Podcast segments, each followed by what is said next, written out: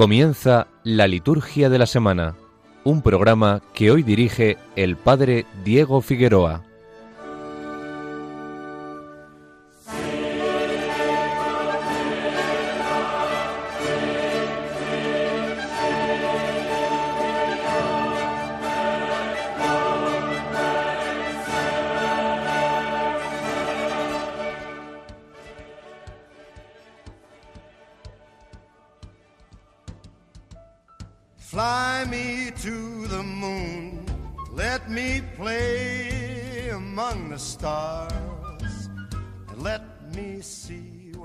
Noches amigos, bienvenidos a la liturgia de la semana. Un sábado más a las 9 de la noche nos encontramos aquí en Radio María para dedicar una hora no a volar a la luna, como nos canta Frank Sinatra, sino que vamos a sobrevolar la cuarta semana del tiempo pascual. Vamos a dedicar una hora a revisar, a analizar esta cuarta semana del tiempo pascual en la que ya estamos entrando, ya hemos rezado las primeras vísperas de este cuarto domingo de Pascua, en este ciclo B en el que nos encontramos.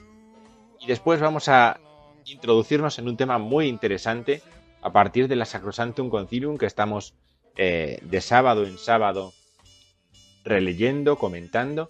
Eh, vamos a introducirnos en un tema muy interesante como son los equipos de liturgia cómo son los grupos de liturgia que hay en las parroquias, cómo deberían ser, cuáles son las recomendaciones que la Iglesia hace, porque la Iglesia tiene hasta un directorio para los equipos de liturgia, eh, cómo podemos mm, profundizar en la liturgia a partir de la experiencia de la parroquia, de la experiencia de la vida cotidiana en la Iglesia, pues eh, a esto nos vamos a acercar porque de esto nos habla también Sacrosantum Concilium. Vamos a comenzar nuestro programa como hacemos siempre, comenzaremos recorriendo esta cuarta semana de Pascua a partir del domingo, este cuarto domingo. Después entraremos en el, recorrido de los días feriales, en los que nos vamos a encontrar eh, que estos días se nos van a abrir con una fiesta de gran importancia en la Iglesia española, la fiesta de San Isidoro de Sevilla. Se cerrarán con una memoria libre muy querida por todos, muy conocida como es la de San José Obrero, el, el próximo eh, sábado, 1 de mayo.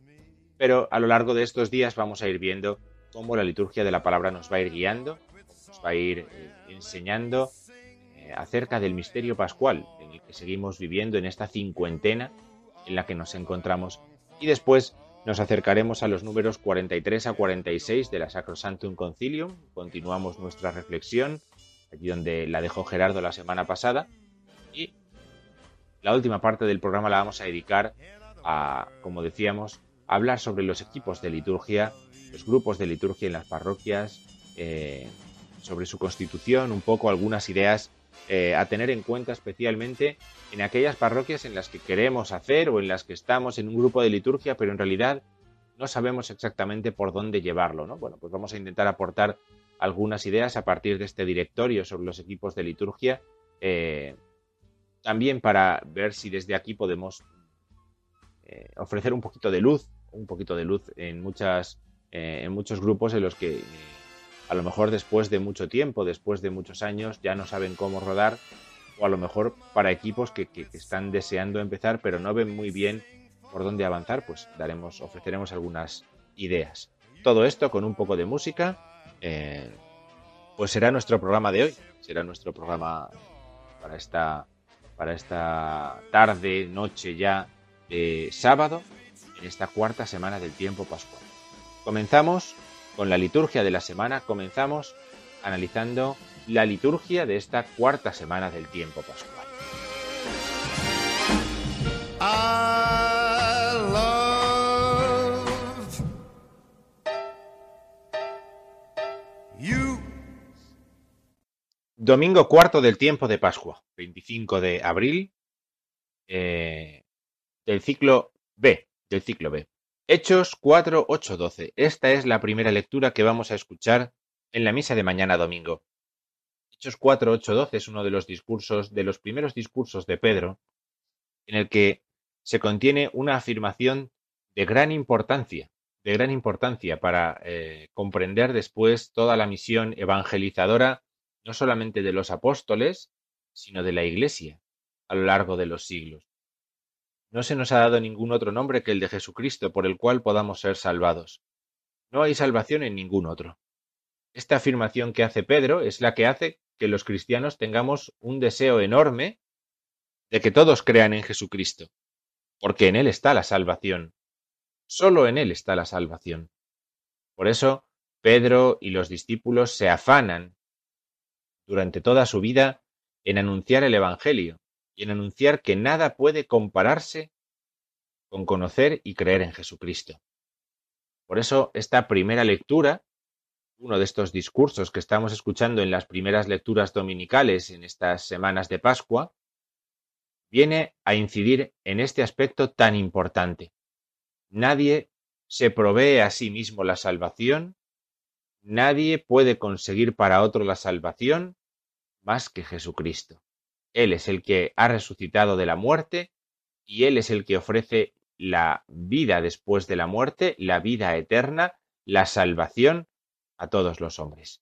En esto consiste la salvación, en que el hombre no quede para siempre en el sepulcro, sino que al final de los días sea levantado, sea resucitado por el Señor, por el Señor Jesús.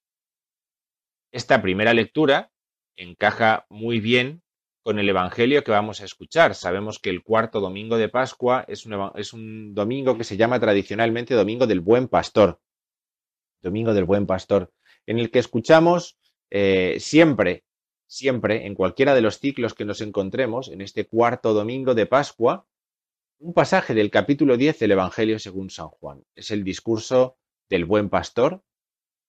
Yo soy el buen pastor. El buen pastor es el que da la vida por las ovejas. Pues de este discurso escuchamos un pasaje en el ciclo A, en el cuarto domingo del ciclo A, otro pasaje en el cuarto domingo del ciclo B y otro pasaje en el cuarto domingo del ciclo C. En este que vamos a escuchar eh, mañana, Juan 10, 11, 18, Jesús afirma a los suyos que Él es el buen pastor, porque el buen pastor es el que da la vida por las ovejas. No es un asalariado que cuando ve venir al lobo huye, sino que este es el buen pastor que da la vida por las ovejas. La salvación la ha obtenido para nosotros el buen pastor. La salvación la hemos recibido porque el buen pastor ha dado su vida por las ovejas. Por lo tanto, por lo tanto, eh, el, aquel en el que está la salvación, que decía Pedro en la primera lectura, es el buen pastor del que habla Juan en el Evangelio. Jesús se ha mostrado como buen pastor en la Pascua. Ha muerto en la cruz y ha resucitado para ofrecer a sus ovejas una vida nueva, para guiarlas como buen pastor de este mundo al cielo, de este mundo al redil bueno que es la casa del Padre. Y lo hace a través de la muerte. Por eso Él pasa a través de la muerte. Estas lecturas están muy unidas. A veces eh, le damos un contenido dogmático eh, y nada más que dogmático a Hechos 4 y un contenido nada más que catequético o a veces hasta sentimental a Juan 10. Y sin embargo, eh, complementan perfectamente, se necesitan el uno al otro. La salvación que Cristo nos ha traído, nos la ha traído ejerciendo como buen pastor para nuestro cuidado. Pero este buen pastor lo que ha venido a darnos es la vida eterna, como nadie más que Él ha hecho, como nadie más que Él puede hacer que es mediante la muerte y la resurrección. Por eso, las lecturas de este domingo nos ayudan a profundizar un poco más en ese misterio de la Pascua. Hemos sido levantados de la muerte, cargados sobre los hombros del buen pastor, que nos ha introducido así en la vida eterna. No podíamos entrar por nosotros mismos. Hemos necesitado que Cristo se hiciera nuestro buen pastor y nos levantara nos levantara por los sacramentos, nos levantara por el bautismo para introducirnos en la vida eterna. Escucharemos también mañana como salmo responsorial el Salmo 117, típicamente pascual. Este es el día en que actuó el Señor. La piedra que desecharon los arquitectos es ahora piedra angular. Y un texto muy breve de la primera carta del apóstol San Juan, del capítulo tercero de la primera carta del apóstol San Juan. Eh, es importante es importante que veamos la unidad en, este, en este, tema de la salvación, eh, precisamente, precisamente porque esto es lo que la Pascua supone para nosotros, esto es lo que la Pascua nos ofrece. ¿eh? La, salvación nos es dada por la Pascua y la imagen del buen pastor es una imagen que lo que viene es precisamente a explicarnos lo que es la Pascua. Pasamos al lunes, lunes de la semana cuarta del tiempo pascual. Este lunes la Iglesia celebra la fiesta de San Isidoro. En España, la memoria de San Isidoro se convierte en una fiesta precisamente por la importancia que tiene en España la enseñanza que hemos recibido de San Isidoro de Sevilla, obispo y doctor de la Iglesia, que hermano de San Leandro, hermano de San Fulgencio, hermano de Santa Florentina, eh, fue uno de los grandes maestros, uno de los grandes pastores en la iglesia visigótica española.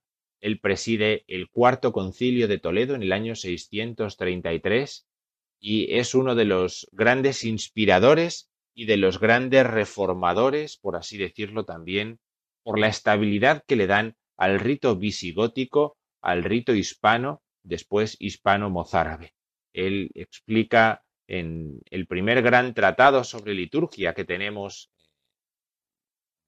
libro sobre los oficios eclesiásticos, él explica todo lo referido al año litúrgico, todo lo referido a la celebración de la misa, todo lo referido a las costumbres eh, que de ésta brotan eh, y además eh, se dedicó a escribir gran cantidad de obras eh, de erudición, de teología, de sagrada escritura, de liturgia, eh, de reflexión, en las cuales intentaba enseñar, educar al pueblo cristiano en la fe.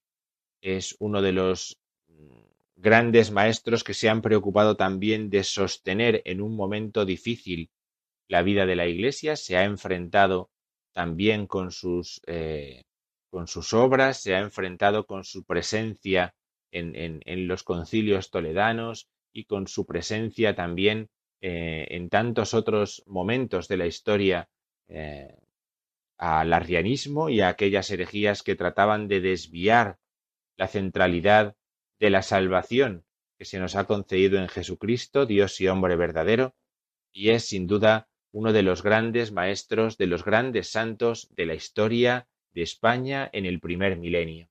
Por eso, eh, San Isidoro es celebrado como una fiesta, como una fiesta en toda España. León y Sevilla lo celebran como solemnidad, como solemnidad. León donde reposan sus restos, Sevilla donde fue el eh, obispo. Allí se celebran como solemnidad, pero el resto lo celebramos como una fiesta, como una fiesta, por lo tanto, con gloria eh, y con el prefacio propio que escucharemos eh, de la fiesta de San Isidoro y, por supuesto, con unas lecturas propias. El lunes eh, no escucharemos las lecturas del tiempo pascual que estamos escuchando de día en día, sino que pasado mañana escucharemos unas lecturas que hablan sobre la vida de San Isidoro, sobre la enseñanza de San Isidoro. Primera Corintios 2, 1, 10, la enseñanza de Pablo a los Corintios acerca de la fortaleza de la fe, de la importancia de, de, la fe en el poder de Dios, más incluso que en el propio saber. Y en el Evangelio, vosotros sois la luz del mundo una luz puesta en lo alto de un monte para que alumbre a los hombres. Mateo 5, 13, 16, el sermón de la montaña, para mm, explicar así o para hacernos ver que la enseñanza de San Isidoro, que la vida de San Isidoro ha sido una luz para la iglesia en un determinado momento. Ha venido a iluminar a la iglesia en un momento complejo de la historia y ha venido a iluminarla eh, precisamente para darle una guía correcta correcta de la que otros se han beneficiado. Por eso, el lunes celebraremos en la iglesia a San Isidoro, obispo y doctor, como una fiesta, como una fiesta. El martes Martes 27 es martes cuarto de la, martes de la cuarta semana de Pascua. Volveremos al ciclo eh, habitual, al ciclo ferial del tiempo pascual. Seguiremos escuchando el libro de los Hechos de los Apóstoles en la, primera lectura y después escucharemos en el Evangelio Juan 10, que es lo que toca esta semana. Juan 10, eh, 22-30. Es, en el fondo es la continuación. Estos versículos que vamos a escuchar el martes son la continuación de lo que hemos escuchado en, en, el Evangelio del domingo, de lo que vamos a escuchar mañana por la mañana, mañana cuando vayamos a misa en el Evangelio del cuarto domingo de Pascua. El miércoles, miércoles 28, eh, es miércoles de la cuarta semana del tiempo pascual, es eh, día ferial, por lo tanto, Hechos 12-13, eh, en un momento crucial para la Iglesia, en el momento en el que Bernabé y Saulo son llamados a comenzar su misión evangelizadora fuera de la comunidad en la que estaban. Van a ser apartados, la comunidad va a orar por ellos se van a despedir porque marchan, porque el Espíritu Santo así lo ha decretado. Esta es la, enseñanza que vamos a escuchar preciosa de cómo Bernabé y Saulo, y Saulo se disponen a obedecer eh, el mandato del Espíritu y a realizar su tarea. Las peripecias que escuchemos en los próximos días serán las peripecias de su eh, evangelización. En el Evangelio, Juan 12, 44, 50, yo he venido al mundo como luz. Jesús que eh, en uno de sus discursos se manifiesta como luz, ¿no? Resuenan los ecos, ¿eh? si sabemos leer bien estas lecturas de Pascua, de la noche de Pascua. Cristo que ha venido como luz, la luz del cirio pascual en medio de la oscuridad. Cristo es el que ha venido al mundo como luz. Y el jueves, el jueves volveremos a interrumpir el ciclo ferial de la Pascua porque eh, el 29 de abril la Iglesia celebra a Santa Catalina de Siena, Virgen, doctora de la Iglesia, una de las mujeres patronas de Europa. Por lo tanto, eh, es celebrada como fiesta, con gloria, prefacio propio y lecturas propias. Ya vamos entendiendo bien qué supone eh, pasar de una, de una, simple memoria eh, a una fiesta. No nos encontramos en un grado más alto. Por lo tanto, el jueves haremos memoria de Santa Catalina de Siena, escucharemos una lectura de la primera carta del apóstol San Juan y el Evangelio, un Evangelio muy significativo también, Mateo 11, 25, 30. Yo te bendigo, Padre, porque has escondido estas cosas a los sabios y se las has revelado a la gente sencilla. Santa Catalina de Siena es una de esas mujeres sencillas a la que le ha sido revelado el misterio de la pasión del Señor.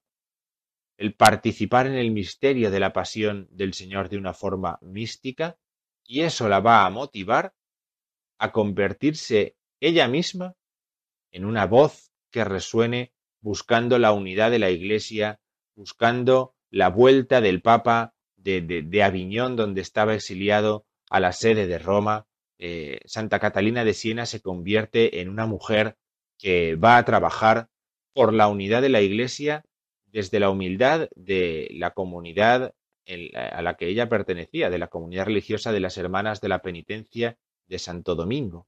Eh, ella se va a dedicar a la oración, pero también se va a esforzar en eh, con esa fuerza que nace la experiencia de la pasión del Señor, eh, lo vamos a escuchar en las oraciones, esta referencia a la pasión del Señor, en las oraciones de la misa de este día, pues eh, ella se va a esforzar en buscar la unidad de la Iglesia desde su humildad, desde su pequeñez, desde su sencillez.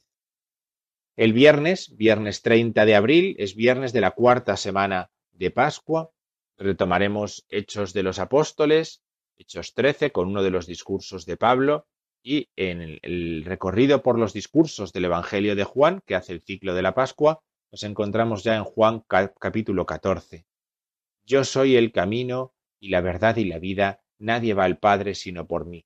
Son los discursos de despedida que llamamos de Jesús, ¿verdad? Los discursos que van en los capítulos del 14 al 17 incluidos los discursos de despedida y son lo que vamos a ir escuchando ya desde aquí en esta, en esta segunda parte del tiempo pascual, en estas semanas últimas del tiempo pascual, eh, que vamos a afrontar. Los discursos de, de despedida no desde la perspectiva del que va a la muerte, sino la perspectiva del que asciende al cielo, la perspectiva del que va, como vamos a escuchar en estos días, a prepararnos sitio. Este es Juan 14, el Evangelio que vamos a escuchar el próximo viernes y que además podremos volver a escuchar el, el, eh, el sábado, el sábado 1 de mayo. La memoria de San José Obrero es una memoria libre. Las lecturas, por lo tanto, serán lecturas feriales, lecturas feriales, salvo la diócesis de Coria Cáceres, que celebra Nuestra Señora de la Montaña como una gran solemnidad. En el resto escucharemos estas lecturas de feria Hechos 13.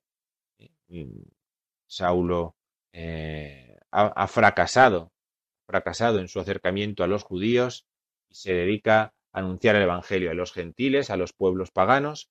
Y en el Evangelio, Juan 14, 7, 14, Jesús eh, es el icono del Padre y se va a mostrar así. Quien me ha visto a mí, ha visto al Padre. Quien me ha visto a mí, ha visto al Padre. Entonces, esa explicación eh, a Felipe y a los discípulos de la unidad que hay entre el Padre y Él, que hace que cuando le vean a Él, se pueda decir que han visto al Padre. Esa sacramentalidad del Hijo eh, tan, tan característica, tan propia de la encarnación, es la que permite que viendo al Hijo podamos por la fe reconocer al Padre. Bien, y hasta aquí llegaría la cuarta semana del tiempo, del tiempo pascual, ¿eh? porque en esa tarde del 1 de mayo pues ya comenzaremos la quinta semana de Pascua, eh, domingo de los ministerios, ¿no? igual que este cuarto domingo es domingo del buen pastor, es también domingo eh, de oración por las vocaciones, a la vida sacerdotal y consagrada, eh, y a las vocaciones nativas, ¿no? Pues el quinto es un domingo eh, de fijarnos más en, los ministerios, en la unidad de la Iglesia. Pero eso ya será harina de otro costal, que se dice. Hasta aquí llega la cuarta semana del tiempo pascual. Hasta aquí llega este repaso por la liturgia de la semana en este cuarto, cuarto domingo de Pascua en el que ya estamos. Vamos a escuchar un canto, eh, un antiguo canto celta de comunión, eh, Santi Benite, eh, Santi Benite, un canto de comunión eh, celta que aparece en los libros antiguos celtas y que ha sido tomado en gran cantidad de ocasiones y de liturgias como un canto para la comunión. Lo escuchamos y continuamos aquí en la liturgia de la semana.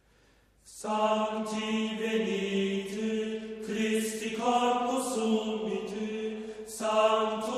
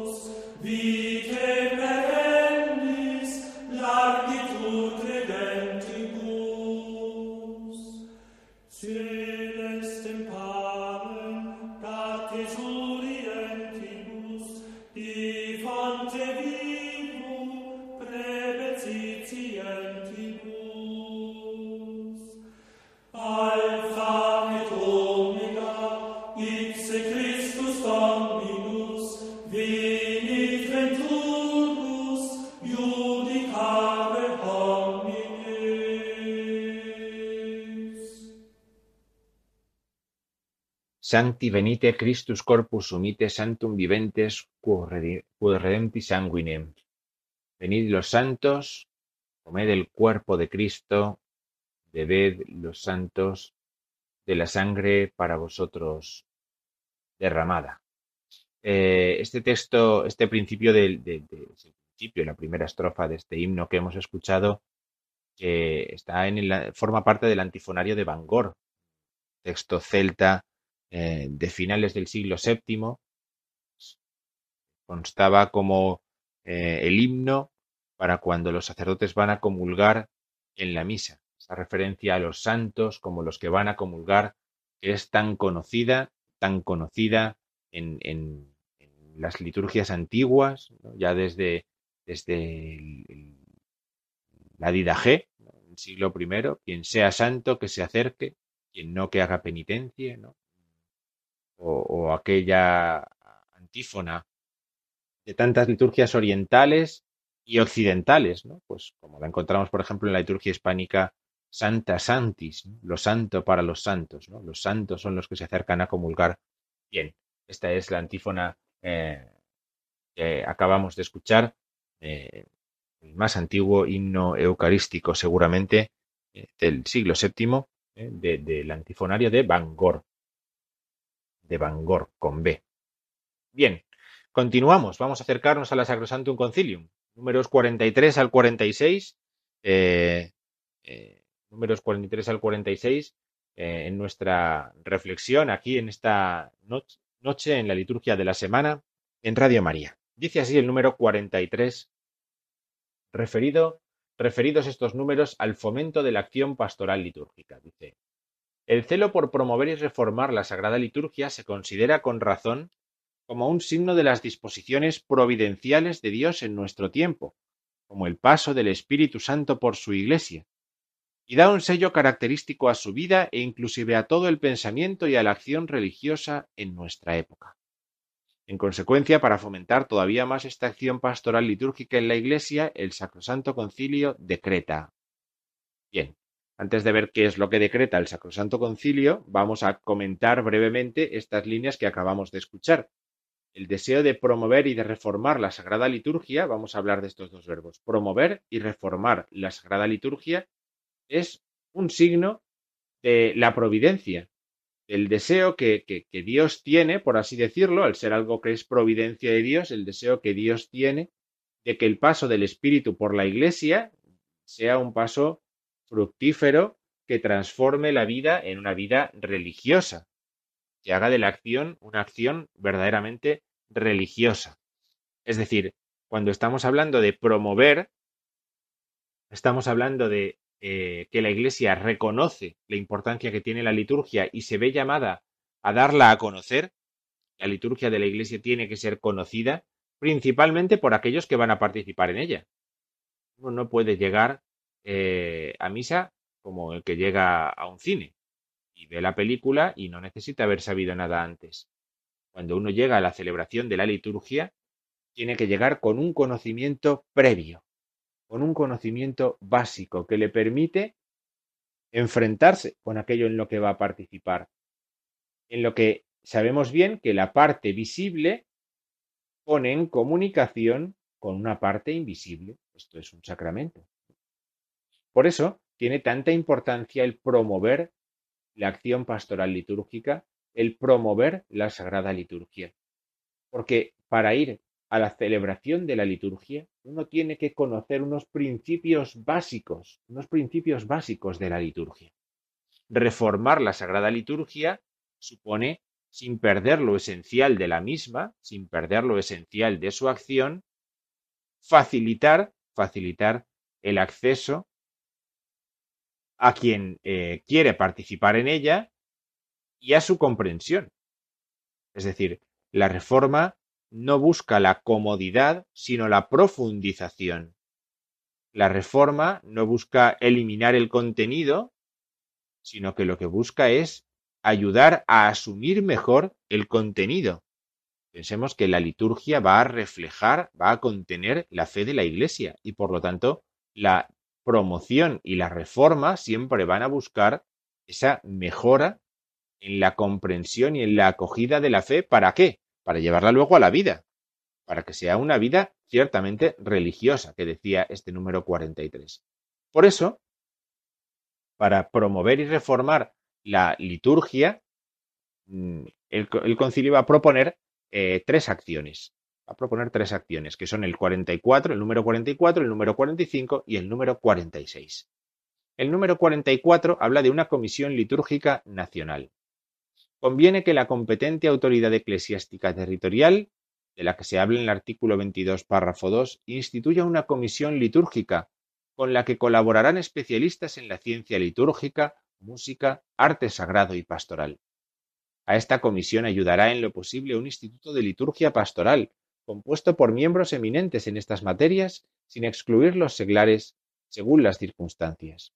La comisión tendrá como tarea encauzar dentro de su territorio la acción pastoral litúrgica bajo la dirección de la autoridad territorial eclesiástica arriba mencionada y promover los estudios y experiencias necesarias cuando se trate de adaptaciones que deben proponerse a la sede apostólica. Bien, lo que viene a decir este número 44 es hace falta una comisión litúrgica a nivel nacional, una comisión de expertos en liturgia, en música, en arte, en pastoral, que sepan ponerse de acuerdo, que sepan ponerse de acuerdo para facilitar el acceso a la liturgia, el acceso a la liturgia eh, a todos los cristianos. Una comisión a nivel nacional. Es la conferencia episcopal, en este caso, la que es encargada de proveer esa comisión litúrgica nacional, ¿eh? en la que hay un obispo, una serie de obispos a la cabeza, con ellos unos eh, eh, un, un, sacerdote que han nombrado para una especie de, para un secretariado y después un grupo de gente que trabaja con ellos. Eso es una comisión litúrgica nacional. En España funciona, ¿no? En España sabemos que esto funciona, hay una comisión litúrgica nacional, existe, y esta comisión lo que busca es eh, acercar, acercar de la manera más adecuada la liturgia a los creyentes.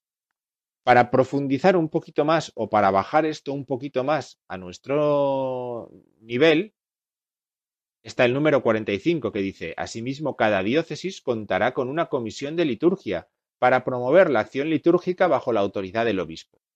A veces puede resultar conveniente que varias diócesis formen una sola comisión, la cual, aunando esfuerzos, promueva el apostolado litúrgico. Bien, es muy comprensible, ¿verdad? Lo que dice el número 45, para que no quede todo a un nivel demasiado alto, para que no quede todo a un nivel que sea difícil de hacer llegar a lo que es cada comunidad, cada parroquia, cada, diócesis, pues vamos a, poner esta Comisión Litúrgica Nacional en relación con unas comisiones litúrgicas a nivel diocesano. Es decir, cada obispo que provea que su diócesis tiene una comisión de liturgia, una comisión, no un miembro, sino una comisión, un grupo de gente que trabaja bajo la, autoridad de un delegado, de un responsable, de un secretario, como se quiera llamar, ¿no? En cada diócesis habrá un grupo, una comisión de liturgia que pueda hacer frente a esta misma responsabilidad, no a un nivel nacional, sino a un nivel ya más eh, cercano a todos, más a, un nivel diocesano, ¿eh? precisamente también con expertos o con gente que sepa de todas estas materias. Si aún esto nos parece todavía eh, suficientemente que no es suficientemente cercano, el número 46 dice, además de la Comisión de Sagrada Liturgia, se establecerán también en cada diócesis, dentro de lo posible, comisiones de música y de arte sacro. Es necesario que estas tres comisiones trabajen en estrecha colaboración y aún muchas veces convendrá que se fundan en una sola. Muy bien, la liturgia está relacionada con la música y el arte, ¿no? La música, de hecho, la liturgia, de hecho, contiene la música y el arte, por eso fundanse estas, eh, estas tres comisiones en realidad eh, como si fuera una sola. ¿Estos niveles a dónde nos llevan? Pues a que esta comisión nacional, que luego baja a comisión litúrgica diocesana, pues abre la posibilidad de grupos de liturgia en las parroquias. Grupos de liturgia en los cuales se, se realice esta misma tarea, pero ya adaptado ¿eh? a cada lugar en concreto. Un equipo de, de, pastoral litúrgica, un equipo de liturgia, un grupo de liturgia, no va a tomar decisiones eh, que cambien la liturgia, sino que lo que va a buscar es eh, cuál es la forma más adecuada de acercar el contenido litúrgico, de educar en el contenido litúrgico a la comunidad parroquial, conociendo en concreto a la comunidad parroquial. Por eso, lo que vamos a hacer ahora es hablar, dedicar unos minutos a este interés que tiene el concilio en que la liturgia llegue a todos. Ya lo hemos visto en algunos números anteriores, lo volveremos a ver todavía en algunos números más adelante, este mismo interés.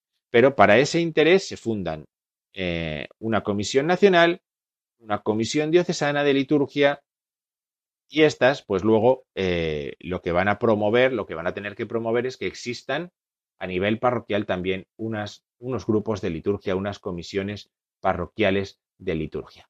Vamos a hacer una pequeña parada, escuchamos un poquito de música, estamos en tiempo de Pascua, hemos eh, hablado de un santo hispano, vamos a escuchar un canto eh, hispano típicamente pascual, Apocalipsis 5.5, venció el león de la tribu de Judá, eh, según algunos manuscritos, hasta en tres ocasiones, en algún domingo de Pascua, se cantaba Leo de tribu Judá eh, en la celebración de la misa. Lo escuchamos, es un canto breve, una antífona, una antífona, y continuamos hablando de los equipos de liturgia aquí en la liturgia de la semana en Radio María. Yeah.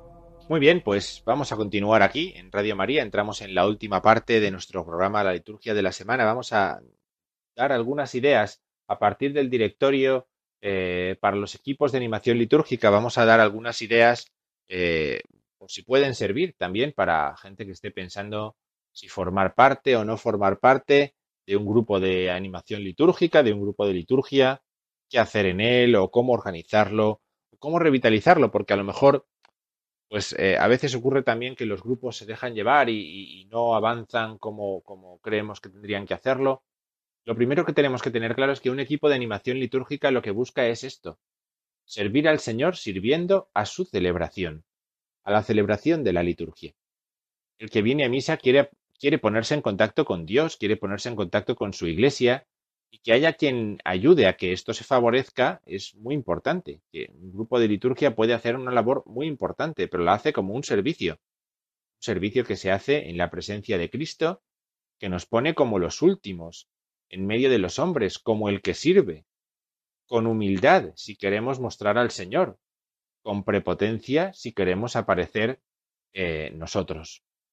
Eh, como un servicio de un grupo de liturgia, si Estamos hablando de favorecer la celebración como un derecho que yo tengo o que yo adquiero si lo que quiero es entorpecer la celebración.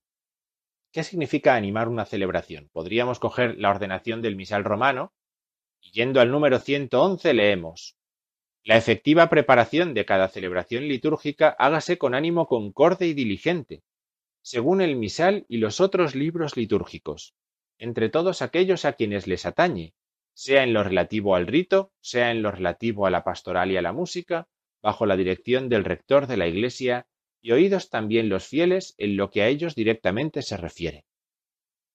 Está claro, ¿verdad? O sea, lo importante se prepara.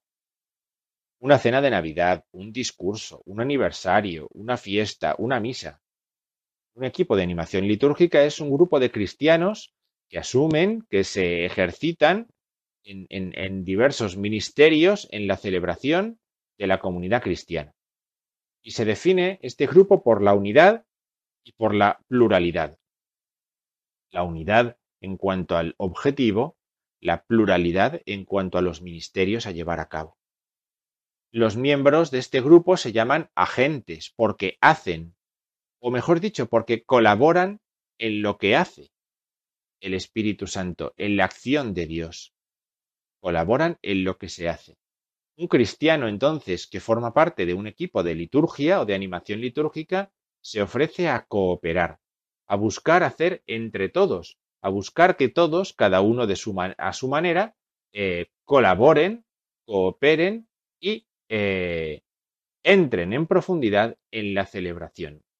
La manera de cooperar que nosotros tenemos en la liturgia ya lo sabemos, son gestos y palabras, acciones, oraciones, que no son arbitrarios, que no nacen del capricho de un sacerdote, de un obispo o de un laico, sino que son signos que la Iglesia ha aprobado porque contienen la fe que nosotros creemos. Por eso un equipo de liturgia siempre tendrá que mostrar su voluntad de servicio en fidelidad a los libros litúrgicos. Ellos contienen la enseñanza y la tradición de la Iglesia, no en fidelidad a un párroco, a un cura, a una monja, a una comodidad o a mí mismo, sino en fidelidad a los libros litúrgicos, porque hacer así es creer que la Iglesia, que es madre, sabe mejor que yo cómo tratar, cómo hacer, cómo hablar a sus hijos.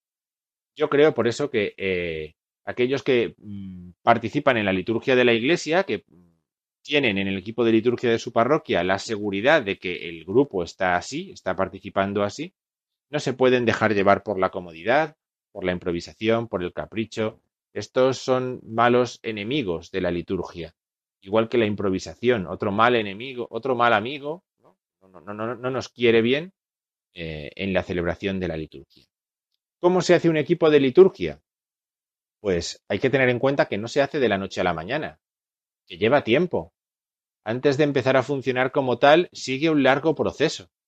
Un equipo responsable, capacitado, activo, no sale en un momento, no se, monta un equipo de gente capaz de la noche a la mañana, sino que requiere eh, pues un, camino, un camino de preparación de la gente. Tiene que englobar a los que colaboran en distintas tareas y misas, en la celebración de distintos sacramentos, los que se encargan de bautizos, de bodas, los que se encargan de la misa dominical, eh, que tenga en cuenta también a los encargados de la piedad popular en el templo, por ejemplo, ¿quién reza el rosario? Hay un grupo que se encarga de rezar el rosario, también deben de estar contenidos en este grupo. En el grupo debe haber laicos, sacerdotes, religiosos, Debe haber adultos y debe haber jóvenes. Gente que tenga espíritu de trabajo en equipo. Diálogo, capacidad de diálogo, alegres, gente de fe y de oración, que quiera formarse. Con espíritu de comunión, de integrar a los recién llegados, de invitar a los que a lo mejor son más tímidos, les cuesta más, no buscando imponerse, no buscando eh, conseguir unos derechos o conseguir unos lugares o conseguir unos privilegios sobre otros, sino al contrario, viendo que es lo más necesario para el bien de todos. No todos valemos para todo. Es decir, el equipo ha de hacerse con gente muy variada de la comunidad, que conoce a la comunidad a la que van a servir y se interesan por la gente. No buscan cubrir huecos, no buscan cubrir tareas, quitarse marrones, sino que lo que buscan es construir bien una celebración litúrgica. Tiene que ser gente que esté deseosa de animar, deseosa de participar, deseosa de integrarse de alguna forma en esa colaboración. No buscamos gente que sepa eh, quitarse de medio los problemas, sino gente que esté dispuesta a, entre todos, mejorar las celebraciones, a reflejar mejor la liturgia del cielo con nuestra pobre liturgia en la tierra. Un equipo de liturgia pensemos que es el mejor antídoto contra los espontáneos. Y gente que, muchas veces serán gente que tenga buena intención, pero que eh, a lo mejor eh, o seguramente no haga bien aquello que corresponde hacer en cada momento. Por eso, una vez conseguido ese equipo, una vez que hemos dedicado un tiempo largo y que hemos obtenido ese equipo, ¿qué tendrá que hacer ese grupo de ese equipo de liturgia, de animación litúrgica? Pues tener una reunión periódica. Una reunión periódica en la cual siempre se comience rezando para tomar conciencia de que lo que hacemos es facilitar, favorecer la oración de la Iglesia hacia Dios. Por eso, la oración nos ayuda a tomar conciencia de que estamos trabajando para el Señor, no para nosotros, ¿no? No para nosotros. Convendré a continuación ver si hay tareas que se han hecho y revisar cómo se han hecho. Un, grupo de liturgia es más sano cuanto más sana es su autocrítica. Un grupo de liturgia que se cree que siempre lo ha hecho todo bien es un peligroso grupo de liturgia, porque la liturgia perfecta solamente está en el cielo. Así que un, un equipo de liturgia tiene que tener un espíritu constructivo a la vez que crítico para dar un mejor servicio a la comunidad. No se trata de tirarnos los trastos a la cabeza cada vez que tenemos una reunión, pero sí se trata de ver en qué cosas debemos mejorar, en qué cosas hemos hecho lo que teníamos que hacer y en cuáles hemos hecho lo que nosotros queríamos. Porque vienen después otras celebraciones, vienen después otras fiestas, otros eventos y hay que prepararlos, ¿no? Hay que estudiar cada nueva celebración, hay que estudiarla para poder distribuir las funciones, para ver qué es lo más adecuado en cada una, hay que estudiar las celebraciones. El equipo de liturgia no es el que hace todas las celebraciones. No se reparten entre ellos las lecturas, los cestillos, no se reparten entre ellos. No, no, son los que animan a la comunidad a hacer eso. Porque si no, la comunidad la estaremos acomodando, la estaremos maleducando. Y nosotros nos estaremos maleducando a nosotros mismos creyendo que eso nos pertenece o creyendo que eso es un servicio. El servicio es que toda la comunidad participe, que los miembros de la comunidad participen, porque eso refleja que la iglesia es una comunidad, no un grupito y luego una masa eh, sin sentido. Las reuniones tienen que tener también eh, un tiempo de formación litúrgica. Hay que ver qué es lo que hay que leer, eh, qué es lo que hay que leer para poder tener una buena formación litúrgica. El catecismo, el documento del Vaticano II sobre la liturgia, la ordenación del misal. La buena voluntad sin formación es peligrosa. Por eso a la buena voluntad hay que darle formación para que sea todavía más poderosa y eficaz. Bien, hasta aquí llega nuestro programa de la liturgia de la semana. Vamos a escuchar un poquito de música y al final de este día nos despedimos.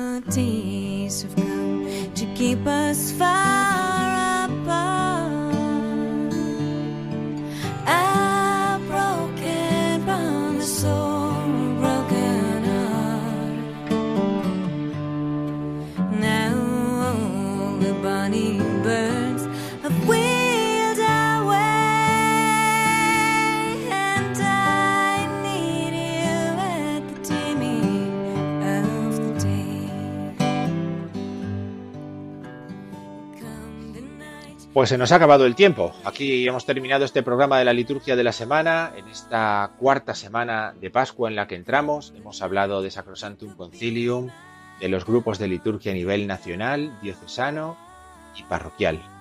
Les deseamos una feliz noche, un feliz cuarto domingo del tiempo pascual, del buen pastor, de las vocaciones sacerdotales y consagradas.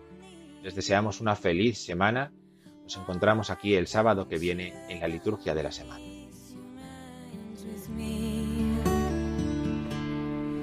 I am living for the night we stay.